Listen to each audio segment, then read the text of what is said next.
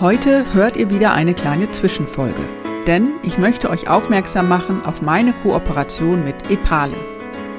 Seit Juni diesen Jahres gibt es eine Sonderedition meines Podcasts mit dem Namen Bildungsfrauen et Epale.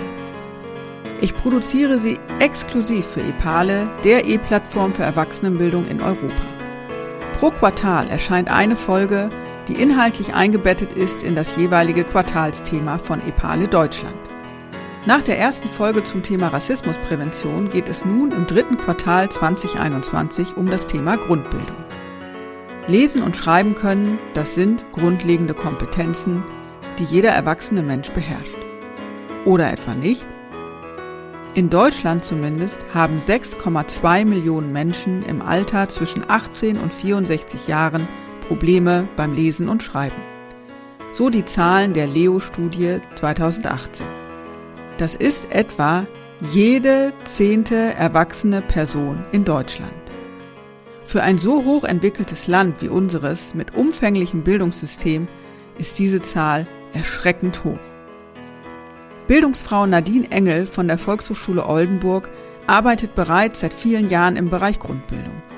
Sie gibt in unserem Gespräch einen Einblick in die vielfältige und intensive Bildungsarbeit mit dieser heterogenen Zielgruppe. Zudem legt sie den Finger in die Wunde der Bildungsstrukturen und benennt, warum es dringend bessere Rahmenbedingungen und finanzielle Ausstattung braucht. Hier ein kleiner Vorgeschmack. Dann hatte ich im Bereich der Didaktik aber ein Seminar, da ging es direkt um Analphabetismus, dass es das in Deutschland gibt. Und da saß ich ganz erstaunt in diesem Seminar und habe für mich überlegt, oh, was kann ich persönlich denn machen? Was kann ich persönlich tun, dass sich diese Situation verbessert? Also viele Lernende sind in ihrem Berufsleben auch erfolgreich, ja, sage ich mal. Also wir hatten schon viele Vorarbeiter, die ja für andere Mitarbeiter sozusagen zuständig sind und die, sie anleiten. Und der Betrieb weiß nicht, dass die Person nicht ausreichend lesen und schreiben kann. Die Leute, die lesen und schreiben können, die denken überhaupt nicht daran, dass es Personen geben könnte, die das nicht so gut können. Ich wünschte mir so für die Zukunft auch eine Kooperation mit den Schulen, weil wir haben die Personen dann später im Kurs, dass es da noch mehr Austausch gibt. Was kann man machen? Wie kann man Kindern helfen, die das Lesen und Schreiben nicht in der vorgeschriebenen Zeit lernen? Ja, also brauchen oft einfach nur mehr Zeit, mehr Übungen für einen Themenschwerpunkt und das ist dann häufig nicht gegeben. Also Corona, das war die schwerste Zeit in meiner jetzigen Tätigkeit, würde ich sagen. Und es reicht nicht einmal zu zeigen, guck, klick mal hier, klick mal da, sondern es ist einfach viel mehr Übung notwendig.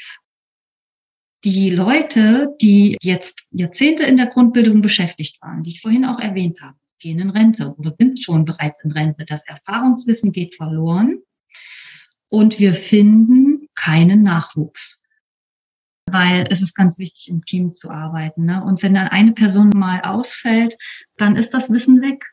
Ja. Ihr möchtet die ganze Folge hören? Dann registriert euch kostenlos auf Epale. Ihr erhaltet nicht nur Zugang zur Sonderedition Bildungsfrauen at Epale, sondern auch zu vielfältigen Fachinhalten für die Weiterbildung und zu einer internationalen Community, die Lust macht auf Austausch, Projekte und gemeinsame Innovation. Den Link zur Podcast-Folge findet ihr in den Show Notes. Übrigens findet ihr das Portfolio der Volkshochschule Oldenburg zum Thema Grundbildung und auch alle Projektergebnisse auf der Website www.abc-projekt.de. Bis dahin, eure Sabine.